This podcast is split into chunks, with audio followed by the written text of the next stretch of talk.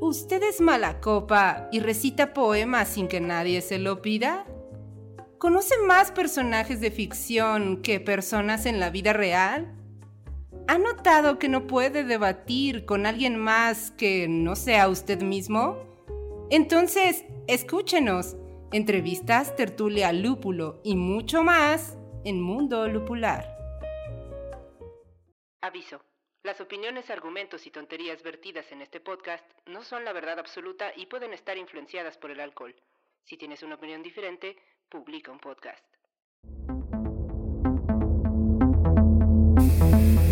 Hola, muy buenas tardes, colectivo inconsciente, buenos días o buenas noches, dependiendo a qué hora están escuchando. Este es su programa favorito de cultura literaria y cultura audiovisual.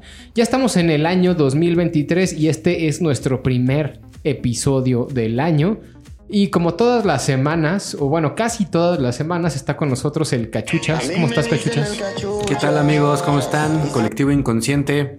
¿Cómo se la pasaron en fin de año, Navidad, etcétera, etcétera? ¿Bebieron mucha cerveza o no? Mucho lúpulo. ¿Qué tal les fue en el Guadalupe Reyes, no? Si es que todavía siguen Sí, haciendo esas, ¿no? esas buenas prácticas de antaño. Oigan, ¿y este, esta Navidad tomaron Nochebuena? Yo no la tomé. Sí había, sí había Nochebuenas porque siempre alguien Sí. lleva una Nochebuena. Exacto. Yo el, 20 el 24 de diciembre había Nochebuenas por ahí en la cena de, de Navidad. Pero bueno, ya la que habló es Medievalina, que también está aquí con nosotros hoy. Buenas tardes, noches, días. Señor editor, debería de poner una burbujita que pase aquí. Cada vez que uno hable, aunque no lo presentes, digas medievalina. Si, si hay una burbujita, si te fijas en los videos de YouTube, Es aparece que yo tu solo nos escucho en podcast. Ah, Ok, pero sí, sí la hay. Pero bueno, hola Medievalina. ¿Qué onda, banda? ¿Cómo están? Espero se hayan pasado un increíble. Pues unas increíbles fiestas. Que su tía no los haya incomodado con algún comentario como ¿para cuándo la novia, mijo? O, o, este, sus tíos no se hayan peleado por los terrenos de la familia. Algo casual, ¿no? Espero que les haya ido bien. Oye, estaba viendo un meme de los nuevos tíos, hablando de eso. Y decía, los nuevos tíos, ya no hay terrenos que peleen, ¿no? Sí, ya, ¿no? Ahora, ahora que pelean. ya no hay este, ya no hay domingos. Los nuevos tíos ya no damos domingos. no. No. Ni los papás tampoco, Ya. ya. No, ni los papás. Entonces, ¿ahora qué hay? Nada, les espero. Trabajo hasta el fin de la muerte, porque ya tampoco hay jubilación para el nuevo tío. Este es el podcast de la depresión. O sea, que creo que entonces tenemos que hacer un, un podcast existencialista donde hablemos de lo mal que nos va ahora eh, con relación al pasado. Pues bueno, pero el día de... Traemos, este, en este año más bien, traemos eh, nuevas ideas para el podcast de Mundo Lupular para irlo este, arre- arreglando o haciendo una forma distinta hasta encontrar la fórmula perfecta. Pero antes de eso, vamos a estar con este episodio. El día de hoy vamos a platicar sobre las novelas más esperadas, o por lo menos las novelas que nosotros más esperamos en el 2023. Que hace rato, cuando estábamos buscando información sobre este tema, nos dábamos cuenta de que por lo menos no hay publicadas, desde nuestro punto de vista o lo que nos gusta a nosotros, tantas grandes obras literarias en este año. Yo espero que eso vaya cambiando a lo largo del año y vayamos viendo nuevas novedades editoriales. Pero pues bueno, traemos algunas propuestas. Y empezaremos también con una pregunta rompehielos, que tiene más o menos relación con este tema. Pero bueno, este, antes de eso, ¿quieren decirle algo al colectivo? ¿Ya le dijeron todo lo suficiente o nos damos directo con el nos perro deprimimos de mucho como para decirles algo. ¿no? Exacto, ya hasta se quedaron callados. Estamos así pensando. Estoy pensando en mi jubilación. ya le metiste dinero a tu afore. Hay cosas más importantes que hacer que estar grabando un podcast sobre literatura. Déjame y arreglo mi Excel de finanzas. Ya viene marzo, el mes de los impuestos. Evada en impuestos. No, nosotros no dijimos eso. Qué triste, la verdad. Pero bueno, pues sí, entonces vamos a empezar. La pregunta que les traigo el día de hoy y que tiene relación con novedades literarias es la siguiente. Deja ver cómo la formulo, porque es una pregunta que no sé bien cómo formular. Pero a ver, si pudieran revivir, no revivir a lo mejor, pero ¿qué, qué autor que ya está muerto les gustaría que en el 2023 publicara un libro inédito? ¿Estuvo bien formulado o no? Sí, sí, sí. Con lo inédito ya quedó claro. Es algo posible en realidad.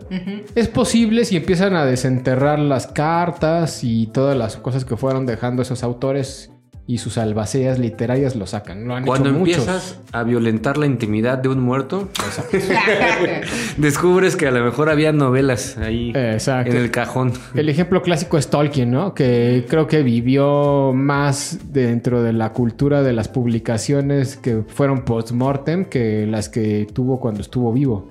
Claro. Eh, pero bueno, Vivo nada más publicó que el- la trilogía del Señor de los Anillos y el Hobbit. Ya el Silmarillion y todas las demás obras de su, de su, de su Tierra Media, pues bueno, salieron posteriormente con el, con el hijo, ¿no? Con Del, ca- del cajón de los calcetines. Sí, Bolaño también, ¿no? Pues Bolaño, Bolaño. han salido como tres o cuatro novelas póstumas de, de él. Y en fin, eh, de hecho creo que es una cosa que actualmente se está poniendo mucho de moda, no sé si se han dado cuenta. Autores que ya acaban de fallecer hace no mucho, últimamente están publica y publica novelas inéditas, le llaman. Hay que exprimir el limón Sí. hasta sus últimas gotas. Exacto. Me recordó a, a- ¿Cómo se llamaba esta novela de Stephen King donde perseguían un fantasma?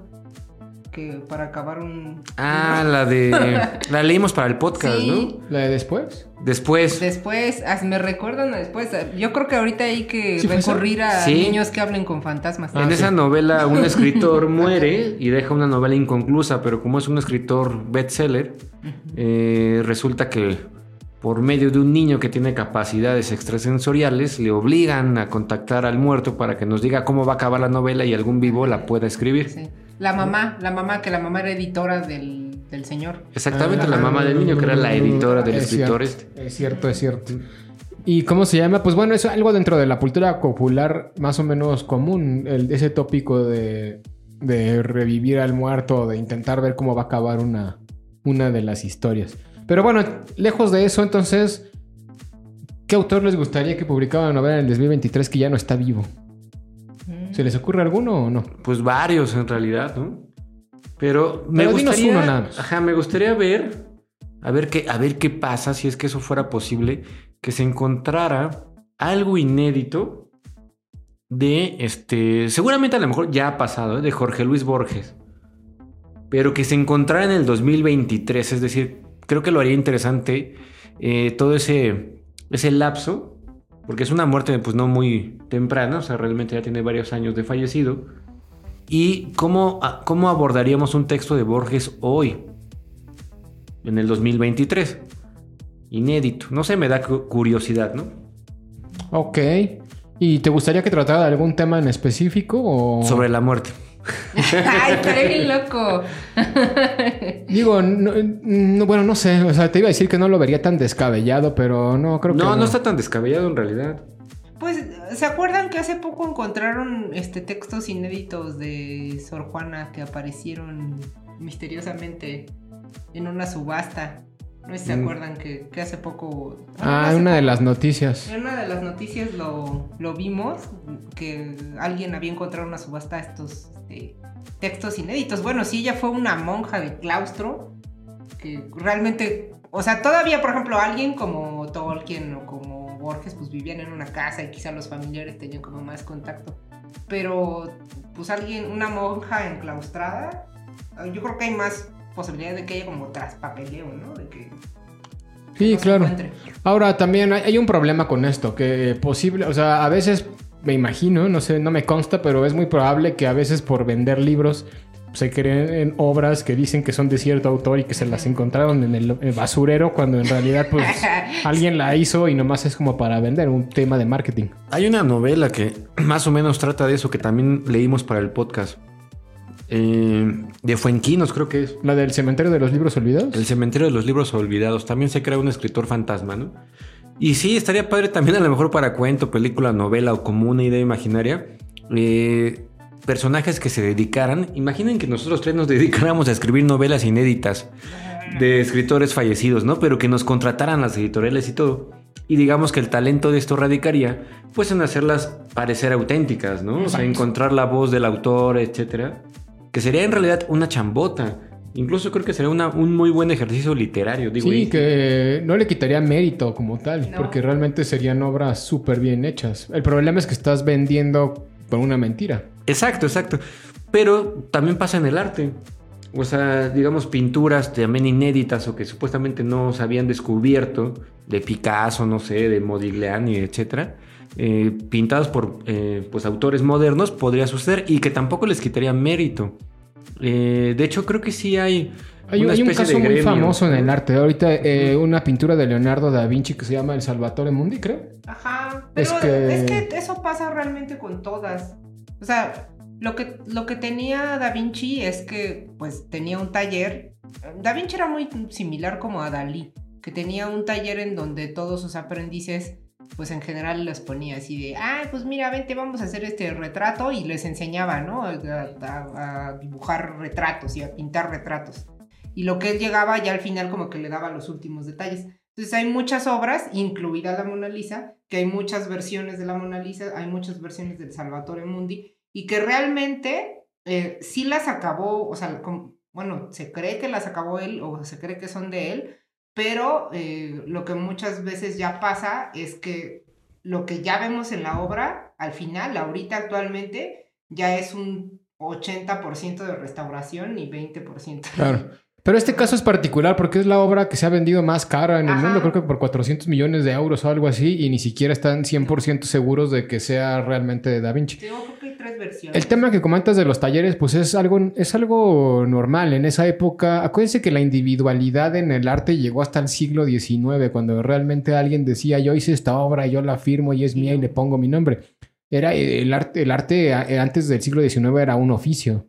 Entonces, evidentemente, todos los, todos los pintores renacentistas, dígase Leonardo, dígase cualquiera de las tortugas ninja, Donatello, Miguel Ángel, etcétera, pues ellos trabajaban haciendo producción este, Sí, iconográfica para, sobre todo para gente rica de la época o para la iglesia. Entonces, evidentemente no podían hacer todos ellos mismos porque no les daba tiempo, así que lo que hacían era tener un Bueno, taller. Bueno, Pero- Leonardo era muy huevón. A Leonardo le daban encargos y el güey se lo pasaba así meses con... Pero fungían como arquitectos de obra. Eso Ajá. sí. Es decir, después de todo, al menos la idea era de ellos.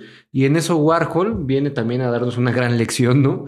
O sea, ese debate si la obra es una obra de arte, aunque el artista como tal nunca la haya tocado, nunca la haya construido, pero por lo menos la ideó, Ajá. ¿no? Y como una catedral, el- arquitecto la idea, pero pues no la construye No, él y no por eso no decimos que no es de él, Exacto. ¿no? Entonces, pero bueno, entonces, regresando al tema, ahora sí, este, a ver, medio Valina, ¿a ti ¿hay algún autor o autora que te gustaría que publicara un libro y que ya no esté? Ay, no sé. Pues quizá alguno de mis escritores o este autores favoritos muertos. Estaría padre como que encontraran así este un un pedazo de no sé, por ejemplo, hay, hay en, en la época medieval, la primera obra de teatro que se conoce es El auto de los Reyes Magos, que fue la primera que encontraron. Entonces estaría, estaría padre que encontraran como el resto de ese auto. Y pues no sé, igual y de Lorca, también porque murió como con circunstancias muy extrañas y repentinas y... Más bien yo quisiera que encontraran a Lorca. ya encontramos por fin los huesos de Lorca, aquí está, aquí lo abandonaron. O los de Cristo. O los de Cristo. Exacto, bueno. Y yo voy a decir uno, pero antes voy a hacer un, un pequeño, una pequeña trampa, ¿no? Me, me gustaría mucho que Roberto Bolaño siguiera vivo y siguiera sacando obras, porque creo que cuando murió, que fue cuando publicó 22 2666, estaba en la cumbre de su, de su, Sí, su de carrera literaria. Y era realmente joven, tenía 50 años, creo, cuando se murió, 50 y tantos. Entonces, si, ahorita, ahorita todavía estaría vivo Roberto Bolaño si no hubiera tenido la enfermedad que lo, pues, lo terminó matando. Creo que era el momento en el que Roberto Bolaño iba a empezar a hacer grandes obras de arte, de literatura y hasta el Nobel seguramente hubiera podido llegar. A lo mejor no sé si ganar o no, pero por lo menos sí a, a nombrarse continuamente. Pero el que me encantaría ya así como fanático de, de volver, que encontrara una novela que volviera a escribir sería Tolkien. Pero ojo, no nos confundamos con obras que fueron sacando de lo que él escribía en los 50, sino una novela madura en los 2000 y cacho. Eh, o sea, como si estuviera vivo ahorita y con todo lo que está pasando ahorita en el mundo, él tuviera esa, pues ahora sí que esa perspectiva en una, en una nueva novela, una obra de fantasía épica distinta.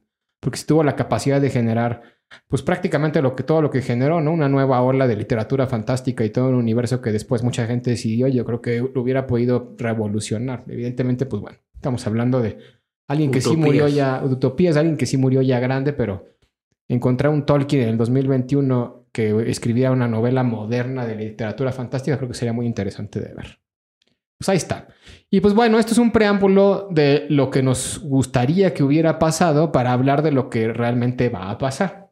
Ok. Entonces, la dinámica va a ser más o menos así.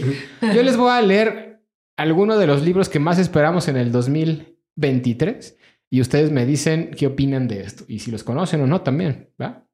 Bueno, aunque sí los conocen porque son los que más esperamos. A ver, échale. Voy a empezar con una trampa. Y es una trampa porque. Puras este- trampas, Dri. Porque este libro salió. Es una trampa. Este libro salió en el 2022, pero salió en diciembre del 2022 y yo lo he estado buscando por todos lados y aquí en México pues no ha llegado. Y es una biografía de Terry Pratchett, llama, este, escrita por Rob Wilkins, que es el albacea de la obra de Pratchett en la actualidad, y que se llama Terry Pratchett, una vida con notas al pie. Así se llama la, la biografía. Lo interesante de esta biografía es que Terry, antes de morir, este, el autor estaba escribiendo sus memorias y eh, la novela está construida con la experiencia que tuvo el autor con, con Terry Pratchett, más toda la todo lo que recopiló de las obras. Oye, de es- está interesante. Es parecido a lo que te mencionaba, ¿no? O sea, realmente dejó una obra inconclusa y alguien tuvo que hacerse cargo de ella, encontrando su voz, porque eran memorias. Es distinto una biografía a unas memorias, muy distinto, ¿no? De hecho, tan distinto que, por ejemplo, si existiera un libro de memorias de Terry Pratchett y al mismo tiempo que existiera una biografía oficial, sería muy, muy, muy distinto. Exacto. ¿no? Y este me lleva a una pregunta rápida. ¿Ustedes les gustan las biografías? A mí a veces sí. Las, biograf- las biografías. O sea, sí, hay ¿cuál es- algunas que me han gustado. ¿qué es lo que nos interesa de una biografía? Porque ahorita yo lo pensé y dije, bueno, a final de cuentas, Es que, a mí que me importa la vida de Terry Pratchett. por ejemplo, Pero sí hay biografías muy buenas. A mí yo también he encontrado muy buenas, pero normalmente son de autores fallecidos hace tantos años que ya son leyenda. O sea, te hablo de que me leí la biografía de Van Gogh escrita por Irving Stone Sí, la de Nelo me de gustó Vivir. mucho. Exactamente. Y, y otras que, que son no tan este, novel- noveladas, que también me gustan, pero eso ya es más por información, es decir, quiero datos. O de personajes históricos, más O que de personajes generalmente históricos. a mí me gustan mucho, pero las que son como de personajes históricos, no tanto de escritores. Exacto, sí, la biografía de Alejandro Magno, este, que, que te digo, pero ya son personajes históricos, volvemos a lo mismo, ya son personajes casi leyenda. O sea, ya a nadie le va a constar si eso fue verdad o no. Y, y aunque sea una biografía seria, pues ya para nosotros es casi una novela eso. Pero Sí. en el caso de Pratchett e, era un tipo tan inusual, digámoslo de esta forma, que yo creo que su biografía llama la atención a de ser este memorable, incluso que- en memorias. hay que poner un pato aquí de hule en memoria de Terry. Sí. El próximo capítulo. Aquí tendremos un, pato. Pues les leo rapidísimo la, la- ¿cómo se llama? La reseña, por si les interesa. En los meses previos a su muerte temprana, Terry estaba escribiendo sus memorias, es lo que les decía. La historia de un chico de seis años a quien el director de su escuela le dijo que nunca llegaría a nada. Y que pasó el resto de su vida esforzándose en demostrar que se equivocaba. Porque la vida de Terry estuvo llena de logros extraordinarios, como convertirse en uno de los autores más leídos y queridos del Reino Unido, ganar la prestigiosa medalla Carnegie o ser nombrado caballero. ¿no? Entonces, dice, es un libro que Terry no pudo terminar, pero su asistente y amigo, este señor que se llamaba Rob Wilkins, que, gestiona el legado literario de Pratchett, pues lo, lo, lo llevó a cabo. Y a partir de un extenso borrador de las memorias que hizo el propio Terry y de los recuerdos de la familia, amigas y colegas, Rob desvela el cuadro completo de la vida de Pratchett, desde la infancia a su asombrosa carrera como escritor y cómo recibió y lidió con el que él llamaba la jodienda del mal del Alzheimer. Entonces, se me hace que está interesante de leer. ¿Lo, lo leería? Por lo, me llamó la atención lo último, o sea, está padre, ¿no? O sea, que alguien escriba cómo puede vivir con Alzheimer después de haber escrito 50, 52 novelas. Claro. Sí, exacto. Y además, él seguía escribiendo cuando ya tenía la enfermedad. Pues Pues solo es- tenía que leer lo que escribió cada que se sentaba, ¿no? Para seguir avanzando. Era ¿no? como, como en la película de como si fuera la primera vez, pues solo tenía que ver el video todos los días que despertaba. Exacto. Pues bueno, ese es el primero. Ahí está Terry Pratchett, que les digo, no salió en 2023, salió en 2022, pero pues bueno, salió hace, ¿qué? ¿Qué estamos? Estamos a 10 y... ah, salió hace menos de un mes, pues, ¿no? O sea, es realmente nuevo. El segundo es uno de los escritores estadounidenses Viernes 13, como que no sabes. más... El segundo es uno de los escritores estadounidenses más queridos por Estados Unidos y por el mundo literario, Paul Auster. ¿Lo ubican? Sí, claro. Entonces, Paul Auster este año va a sacar un libro que se llama Un país bañado en sangre. Y a mí me llamó la atención porque es una crítica que hace Paul Auster a toda esta cultura gringa de la aportación de armas, de la, o sea, de que las, tener armas es permitido, Ya. de, de todas las cosas que han estado pasando a lo largo de la historia y que últimamente se han visto como mucho más marcadas en Estados Unidos a través de los tiroteos que pasan en los Walmart, en las escuelas y demás. ¿no? Porque para Paul Auster era como muy este. Pues dice, las pistolas para mí marcaron mi vida. Y ahorita les, les leo rápido esto, ¿no? Dice, Paul Auster, como la mayoría de los niños estadounidenses, creció jugando con pistolas de juguete e imi- imitando a los vaqueros de las películas del oeste. Pero también aprendió que las familias pueden quedar destrozadas como consecuencia de la violencia. Su abuela disparó y mató a su abuelo cuando su padre tenía solo seis años. Wow. Algo que afectó la vida de toda la familia durante décadas. ¿Pero por qué le disparó? Pues bueno, eso ya no sé, pero lo sabremos en un país bañado en sangre. ¿no? Y dice, ningún tema divide más a los estadounidenses que el debate sobre las armas, y cada día más de 100 personas mueren a causa de ellas. Estas cifras se alejan tanto de lo que sucede en otros países que solo cabe preguntarse, ¿por qué es tan diferente Estados Unidos y qué nos convierte en el país más violento del mundo occidental? Escribe Auster. Entonces de eso trata la, la novela, bueno, la, la obra literaria creo que puede llamar la atención. Esa cifra de que todos los días mueren 100 personas a causa de armas, no, no la conocía, pero se me hace pues alarmante. Y también es, es una cuestión, ¿no? De también de las armas que llegan, por ejemplo, aquí en México y el- la violencia y el crimen organizado, de todas las que llegan a través de Estados Unidos. Bueno, pero es distinto, ¿no? Porque está hablando de armas que puedes comprar en Walmart. O sea, Estados Unidos Bueno, tiene una también- cultura, pero en México no puedes comprar. Pero se trafican hacia acá. Sí, pero no, no creo que vaya por ahí la novela. No Ah, se refiere a las armas Ajá, las armas caseras. que- caseras. Sí, sí, sí, claro, se refiere a las armas caseras y sobre todo pues todo el contexto social, la problemática social que genera el hecho de portar armas y de que sean permitidas y que todo el mundo pueda ir a Walmart a comprar una. Exacto. De tirotear gente. Exacto. Y bueno, pues digo, seguramente conociendo a Paul Auster será una, una obra digna de leer. ¿no? Es un, eh, la verdad es que este cuate es uno de los mejores escritores estadounidenses de la actualidad, al menos desde mi punto de vista. Comparándolo incluso a cabezas grandes como Philip Roth o Sol Below, ¿no? Por ejemplo, no sé si te gusta a ti Cachuchas o Medievalina Auster. Sí, sí, sí, sí. Sí, he leído varias novelas de él. Digo, escribe también bastante, ¿eh? ¿Cuántas sacará al año? Por lo menos una. Sí, quizá un poquito menos. Una cada dos años. Sí, a lo mejor una cada dos años. Tiene periodos que deja ¿no? de escribir, De ¿no? Y de repente sí saca O más tiene seguido. novelas muy cortas también a veces. Sí, sí, sí, sí. Es que también, exacto, son novelas medianamente cortas. Pero también tiene unas que son enormes, tanto en contenido como en como- tanto en calidad como en páginas, ¿no? Me Recuerdo, a mí Paul Auster me impresionó y por eso lo pongo al nivel de Philip Roth, que a, mí- a ti te gusta, ¿verdad, cachuchas? Philip Roth. Sí, los dos me gustan. Este, hay una novela de Paul Auster que les recomendamos mucho leer si no la han leído que se llama 1, 2, 3, 4, que retrata toda la vida eh, de Estados Unidos de los 50 y es una joya de novela, es un librote, tiene como 900 páginas, este, pero es una, un retrato magistral del Estados Unidos de la época, está padrísima y es cuando uno se da cuenta de la calidad literaria que tiene este cuate. Pero así como tiene novelas de 900 páginas, también tiene otras de Sí, novelas cortas. 120, 150, 200 páginas. Pero ahí está, esa es otra de las, de las novedades de, de este año y el hecho es muy cercano, me parece que se publica en enero. Otro autor que siempre publica libros y que va a publicar Y del que siempre se habla aquí. y del que se habla seguido aquí, ahora ya tiene mucho que no, es Brandon Sanderson. No es cierto. Todos los capítulos, Luis. Todos. ¿Cómo se llama, cachuchas? Sander Brandenson. Sander Branderson. Pues bueno, si siguen el podcast, este, en algún momento llegamos a platicar que en la pandemia, un día en su canal de YouTube, nos, a sus fans les dio un anuncio muy importante o nos dio un anuncio Su muy importante. guacamaya era muy bonita. además de que su guacamaya es muy bonita, que pues que con la pandemia, además de las novelas que ya tenía pensadas publicar este, y calendarizadas, y en su página de internet uno puede ir siguiendo el avance que tiene cada una de las novelas, pues bueno, además de esas novelas que eran un montón, le había dado tiempo de escribir otras cuatro novelas secretas que no había anunciado. Ahora, este cuate es un gran estratega de marketing porque estas novelas no las está publicando con sus editoriales comunes y corrientes con las que suele publicar los libros, sino que las tiene con su propia editorial que se llama Dragon Steel y generalmente salen a través de Kickstarter.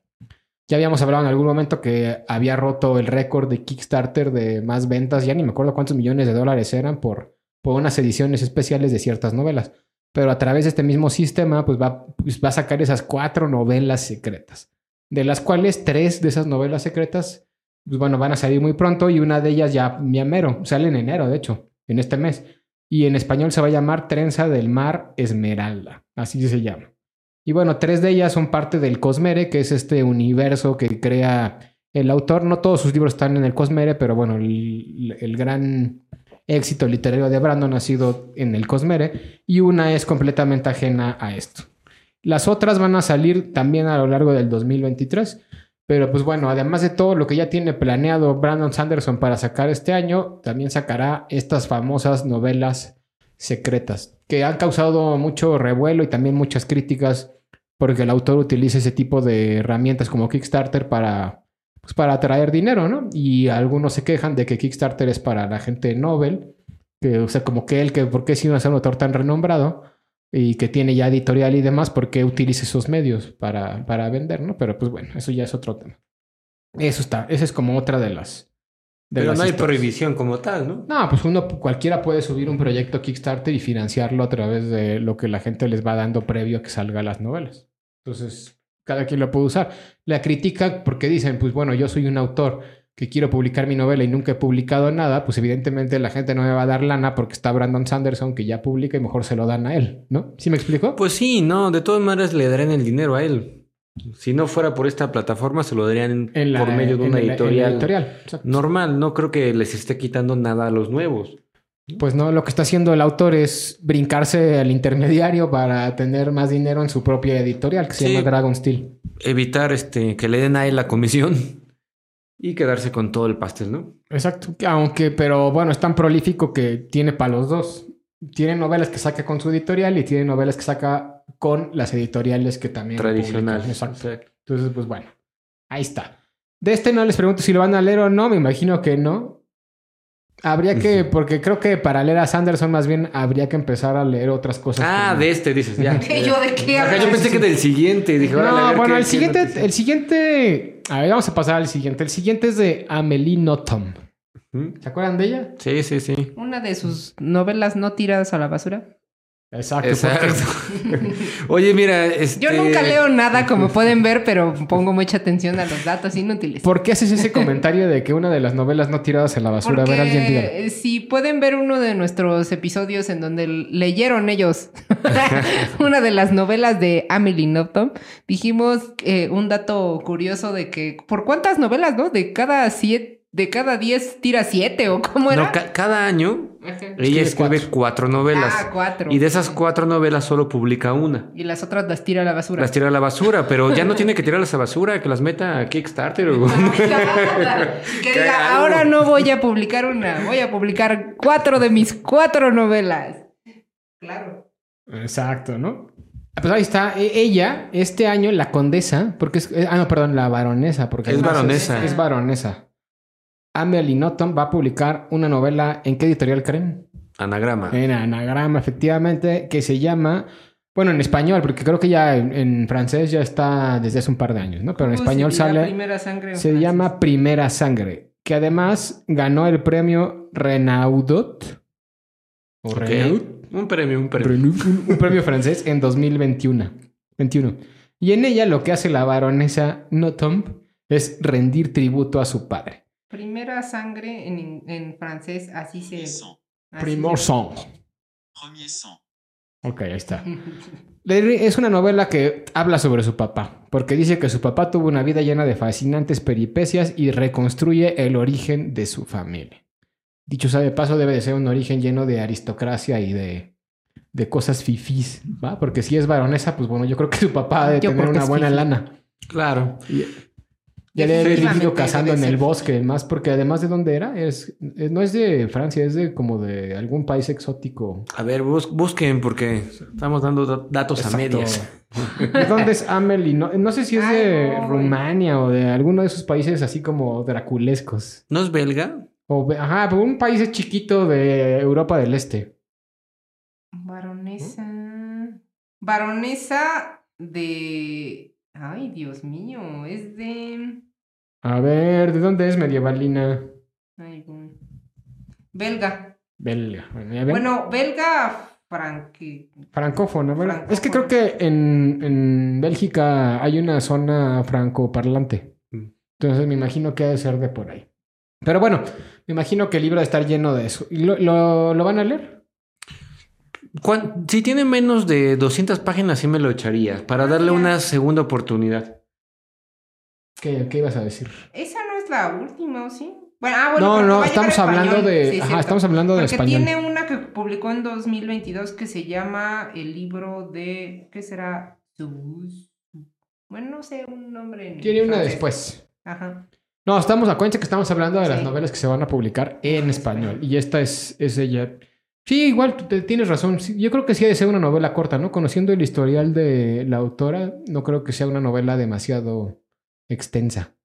Pero pues bueno, ahí está otra recomendación. Luego viene una de las clásicas que publica un libro al año y que yo generalmente leo más por costumbre que por querer Por gusto. que por gusto, que es Isabel Allende, y sale una novela que no me llama tanto la atención esta vez, se llama El viento conoce mi nombre. Y esto es una historia que trata de Samuel y Anita, se encuentran a tiempo para salvarse mutuamente. Me sonó a los dálmatas. Pasado y presente se entrelazan para relatar un drama del desarraigo y la redención de la solidaridad, la compasión y el amor. Una novela sobre los sacrificios que a veces los padres deben de hacer por sus hijos. Sobre la sorprendente capacidad de los niños de sobrevivir a la violencia sin dejar de soñar. Y sobre la tenacidad de la esperanza que puede brillar incluso en los momentos más oscuros. De eso trata. Habla de muchas cosas. Exacto, ¿no? Y bueno, y tiene relación con, este, por lo que estoy viendo aquí, mete temas del nazismo y de, porque dice, miren, dice, su madre, bueno, la, la madre de alguien le consigue una plaza en el último tren que le llevará desde la Austria nazi hacia, hacia Inglaterra. O sea, de- están hablando ahí Sí, de un- claro. del clásico escape de, de los nazis en, en los años 50, bueno, 40 en, en Europa, ¿no? Y Samuel emprende una nueva etapa con su fiel violín y con el peso de la soledad y la incertidumbre que lo acompañará siempre en su dilatada vida. Entonces, bueno, eso obviamente Samuel pues es un niño judío, me imagino, ¿no? Porque si Ujú. está escapando de los nazis es por eso. Que nació en Viena, ah, sí, en en Viena en 1938. Y luego la otra historia es en el 2019, o sea, por ahí está una historia, ¿no? En el 38. Y hay otra historia en el 2019, 80 años después, con Anita Díaz, que es lo que les decía, ¿no? Samuel es el, el niño nazi y Anita Díaz es una niña de en el 2019 que ella es una salvadoreña que escapa de, de El Salvador para migrar a los Estados Unidos. Entonces, ahí está, como los dos temas, ¿no? Migración por un lado en la época contemporánea, el nazismo en la huida de los judíos eh, a, a los nazis en los años 40. De eso trata la novela, más o menos. ¿Les llama la atención? No mucho. ¿A nadie, a nadie, a nadie? Pues no tanto por la historia, sino siento que también ya es una autora que a estas fechas debe de tener una fórmula ya también un poco de, de que lo- yo le llamo pues más escribir por escribir, ¿no? Pero puede ser que sea bueno, no lo sé. Es lo que decía Bolaño, incluso de ella misma, ¿no? Que cuando hablaba de las escri- escribidoras y los escritores, que ella le llamaba, él le llamaba a ella Una escribidora. una escribidora, que es justamente eso, escribir por escribir con una cierta fórmula. Pues sí, tiene, tiene toda la, tiene todo el sentido. Y pues bueno, vamos a pasar al siguiente. Esto es una, no es una novela, esto es una, unas correspondencias que a mí sí me llama la atención leer. Y son las correspondencias de entre 1944 y 1959 entre el filósofo francés Albert Camus y la actriz de este, española María Casares. Wow, sí, ese suena bien. De eso se trata, ¿no? Sí. Digo, acuérdense que Albert Camus era el filósofo menos, menos filósofo de la época. Bueno, no me refiero menos a lo filósofo, que te escribía, entiendo, te entiendo. sino a, o sea, era como completamente lo que uno pensaría que pudiera llegar a ser un filósofo. Era, Nada. era un tipo excéntrico, era un tipo guapo, era un tipo con dinero. Claro, era, es que, era un ver- galán de cine, a hecho ¿cuál- filósofo, Albert vamos a aclarar esto al, inconsciente, al, al colectivo inconsciente. Sí, efectivamente, cuando uno dice, oye, mi amigo Juan es filósofo, Exacto. ¿Te imaginas un ¿qué esperas? ¿Te, te imaginas, pues de entrada alguien con lentes, ¿no? Que muere de hambre, que fuma marihuana y que toma el auditorio Che Guevara. Tal vez. bueno, eso es muy latino. Tal vez. Pero en general, pues te, te- te imaginas una persona pues reservada, no agraciada, y yo no lo digo, ¿eh? yo no lo pienso, pero ese es el Sí, estereotipo. es el estereotipo. ¿no? Pues Jean-Paul Sartre, que era cercano a Camus en la época, era- tiene ese estereotipo. Es un filósofo hecho y derecho. Acá- hasta Era- acá me llega el olor. Era visco, pandroso, feo, ¿no? Ah, Este, se la pasaba encerrado en su casa, ermitaño, rechazó el Nobel de Literatura. Eso es un filósofo. Claro. Y el otro güey se la pasaba con actrices, en fiestas. Corriendo su Es deportivo. como- pero Es como. es Era un como- James Bond. Ándale. Es como los, los, los humanistas de nuestra época. Es como el típico hipster. eh, bueno, no hipster, sino el típico este, estudiante de humanidades de universidad de paga que, que hace estudios, por ejemplo, este, Culturales. culturales, ajá, y que claro es un tipo súper fresa y privilegiado, pero está hablando de, no sé, el bordado de las mujeres indígenas en Yucatán o algo así. Por eso no hay que juzgar. Ajá. O bueno, prejuzgar, ¿no? Exacto. Ajá, pero es, o sea, ese es como, más bien como un tipo de filósofo. ah, lo veríamos aquí en México, ¿no? Un tipo de filósofo que no es un filósofo de escuela pública. Sí, claro. O sea, porque... Digo, sí, sí, sí, sí. O sea, es- pues, tenía estilo, ¿no? O sea, Camilo era un hombre con estilo. O sea, lo ves fumar y se te antoja un cigarro. Exacto, sí, literal, no es broma. O sea, no, no es sí. broma, es, es en serio. Sí, sí, sí. Lo ves andar en su Corvette y se te antoja. Se te antoja, exacto. Y además el tipo era, pues la verdad es que era un genio. Era buenísimo escribiendo. Bueno, a mí me encantan tanto las novelas como los libros de filosofía que escribía. Eran, pues eran buenísimos y a tal grado que pues, llegó a ganar el Nobel de Literatura. Él sí lo aceptó, evidentemente. No creo que se hubiera perdido la fiesta de, de entrega del premio de, No, claro, ni el dinero. ni el dinero que representaba eso. comprar otro Corvette. Aunque bueno, irónicamente, hace rato, cachuchis, que estábamos hablando de ese tema y que ahorita lo vamos a hablar con Michelle, bueno, perdón, en el próximo episodio lo vamos a hablar con Michelle Gelbeck de, de la insatisfacción. O sea, eh, a pesar de todo lo que tenía Albert Camus, guapura, mujeres, dinero, excesos, todo lo que quieras, Éxito.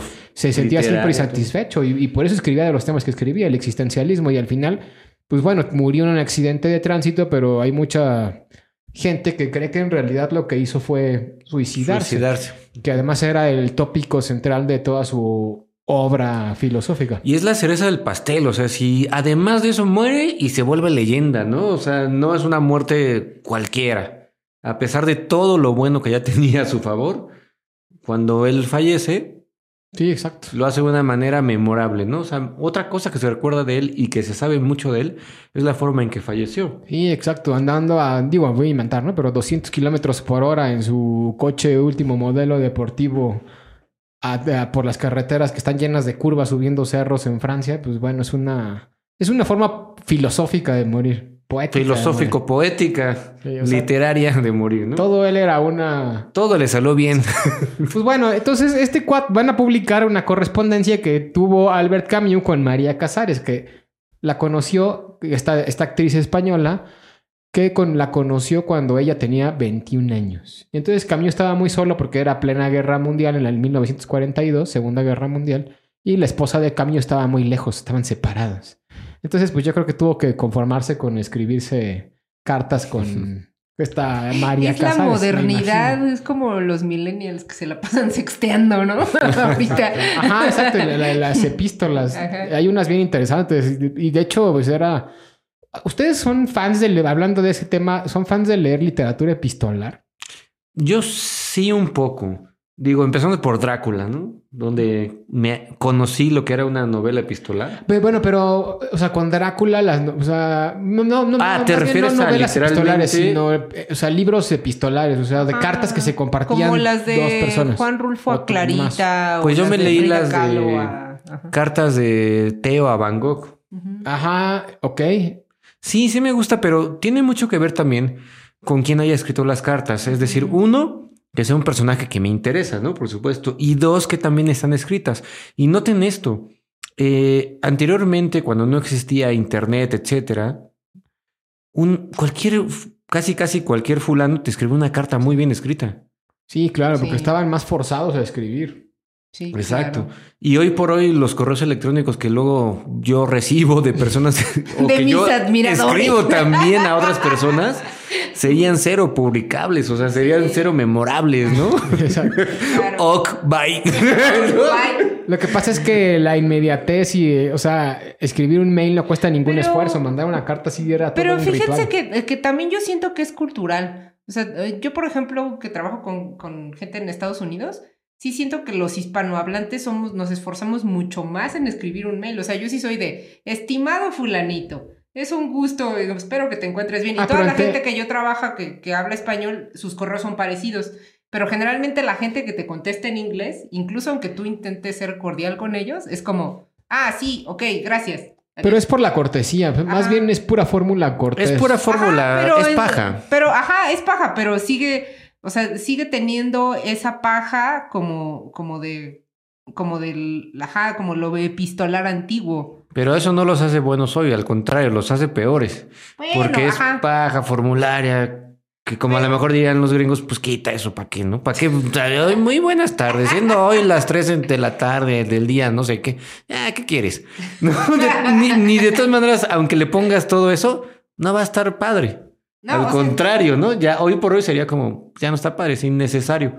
Pero, lo- o sea, lo que me refiero es que vamos a pensarlo así. Olvida de esa, esa parte. Esa Pero si tú le escribes una carta con tus verdaderos pensamientos a tu mejor amigo, no, no va a pasar lo mismo cuando No. Camilo discutía con sus verdaderos pensamientos. Le mandas memes, o sea, tus nuestros pensamientos hoy ni siquiera los expresamos, sino a través de un meme. Todo está resumido en un meme, ¿no? Stickers. Exacto. Pues sí, son interesantes en algunos casos. Yo he leído las de James Joyce. Están bien buenas. No sé si las has leído alguna vez. Las que las, car- cartas. las cartas de No, James no, no. Joyce son muy buenas. Las de Tolkien también son, son bien padres.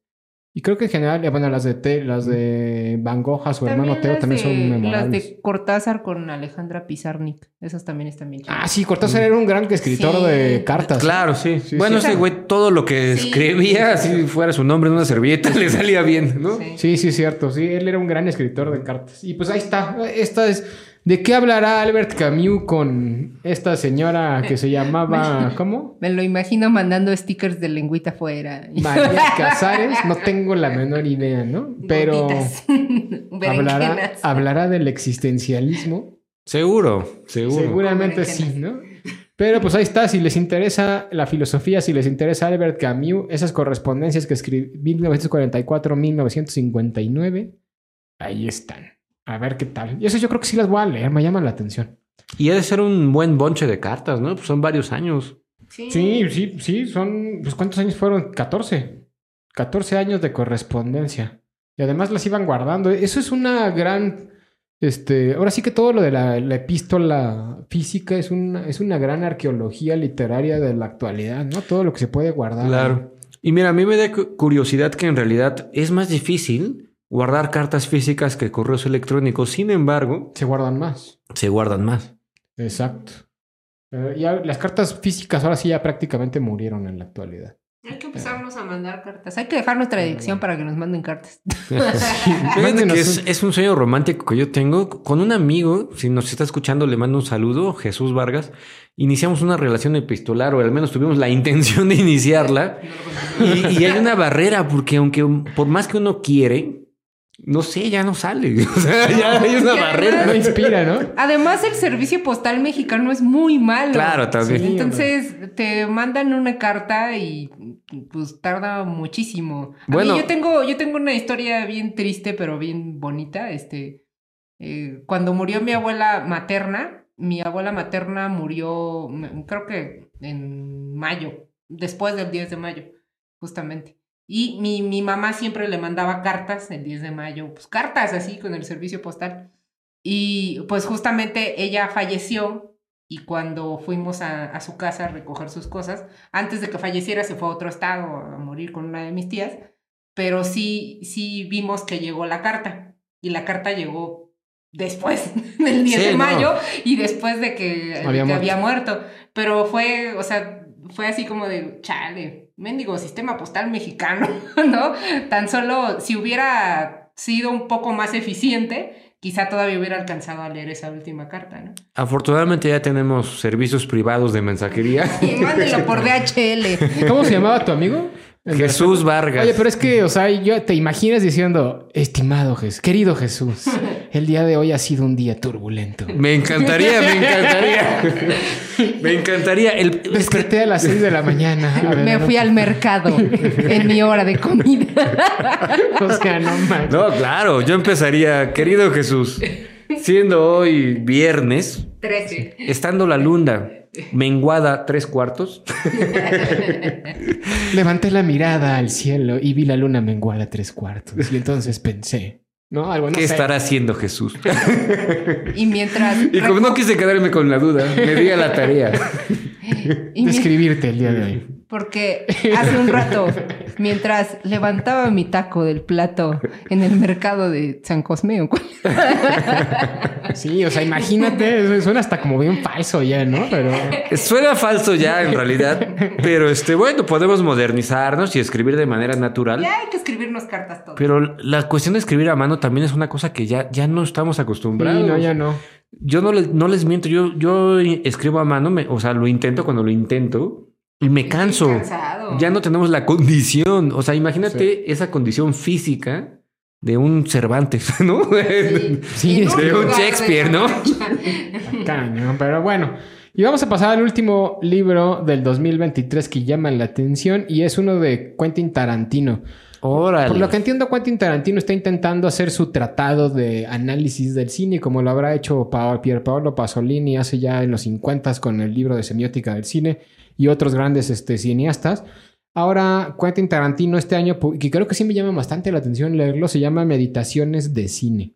Y básicamente lo que va a hacer Quentin Tarantino en este libro no son sus memorias fílmicas, lo que hace es un análisis profundo de las obras cinematográficas que más lo marcaron desde la adolescencia hasta, pues hasta la actualidad. No sé hasta qué año, pero desde que era niño hasta Todavía Pero, no está publicado. Ahora, ¿no? Ajá, o Sale sea, este año. Obras, obras que él ha visto. Sí, sí, sí. obras? O sea, no, no, no. Películas. Ah, ok. Películas. Que lo sea, marcaron. Dije la Sí. adolescencia, me imaginé así sus No, obras, sus, sus este, grabaciones este, de, familiares en Navidad. O sea, Muerte fíjense, en Navidad. literalmente lo que dice es en meditaciones de cine, Tarantino analiza desde los puntos de vista más insólitos y con su particular conocimiento enciclopédico, que eso es lo que me llama bastante la atención, varias películas clave del cine norteamericano de los 70. Ah. Todas ellas vistas en su más tierna infancia, desde las más violentas hasta las más tórridas, así como revisitadas compulsivamente. El resultado es una obra rigurosa y reflexiva como juguetona y entretenida. Debe ser un volumen también grueso, ¿no? Por lo menos unas 500 páginas. Exacto, ¿no? está grande. Pero creo que sería un, un buen Sí, ejercicio. está padre.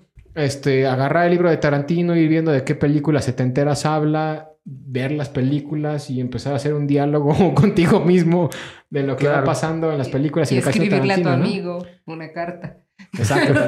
Y a lo mejor es que es una epístola, ¿no? De pizza. No, está padre. Yo, yo sí también sí lo leería porque, pues digo, beber de la sabiduría de Tarantino debe ser algo bueno, ¿no? O sea, digo, no quiero decir que lo que él diga es ley, pero seguramente que tiene cosas que opinar muy precisas. Digo, es Quentin Tarantino. Claro, sabe de cine, ¿no? pues. Sabe de cine. ¿no? Exacto. Y bueno, aquí lo comparan en la, ya saben, ¿no? En las, en las reseñas con Hitchcock, Truffaut y Buñuel, Órale. que también hicieron cosas parecidas. Sí, sí, sí. Este, pero pues bueno, esa es, esa es una de las obras que sí, sí, sí voy a leer con, con interés y a ver si también vamos siguiendo las novelas junto con las películas que se van, este, pues de las que va platicando, porque eso también es lo interesante. Me imagino que no he visto, pues no sé si alguna, pero yo creo que ninguna de, porque no soy muy ávido de las películas de cine de gringo de los 70 ¿Ustedes sí? Pues no, ha habido, no. Entonces, a ver qué es lo que... Y menos si son tórridas y violentas. Pues a ver qué, qué vendrá, Eso ¿no? está interesante. Estaría padre leer ese libro. Oigan, Colectivo Inconsciente, pues si quieren que leamos alguno de estos libros para ustedes, es decir, que lo, lea, que lo leamos y lo comentemos en el podcast, dejen sus comentarios, digan, oigan, léanse el de Isabel Allende o el de Tarantino o este o alguno de los que dijo Dritz. El de las ya cartas de todos en las cartas de Camus. Algo de lo que dijo este. De Paul Auster. De Paul Auster, exactamente.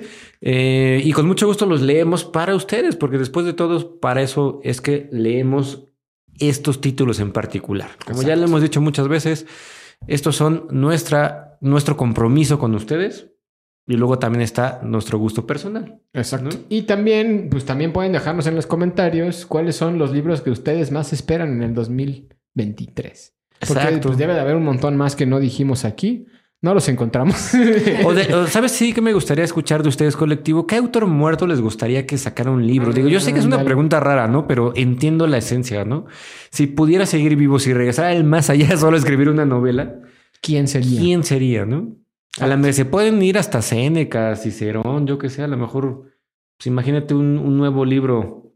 ¿Qué, qué pensaría Séneca, no? De los tiempos Cervantes. modernos, Cervantes, yo que sé, ¿no? Shakespeare. Este, Samuel Beckett, ¿no? Si, ¿qué, qué podría escribir hoy por hoy? Exacto. eh, Mismos filósofos como Camus que- o Sartre, en fin, no sé. Lo que ustedes quieran. Y no olviden seguirnos en nuestras redes sociales que Medievalina les va a decir. Nos pueden encontrar en todos lados como Mundo Lupular y en eh, Instagram, YouTube, este, Facebook. Y nos pueden encontrar en TikTok como Mundo-Lupular. Ayúdenos a regresar a nuestra cuenta, por favor. Porque perdimos nosotros mismos la, la cuenta que decía Mundo Lupular seguido. No saben lo difícil que ha sido para nosotros. Un, un impacto emocional muy fuerte. Tener que perder esa cuenta. Se busca hack. muy triste, muy triste. Pues bueno, nos vemos en el siguiente episodio. Que tengan buen día. Bye. Adiós. Feliz viernes 13.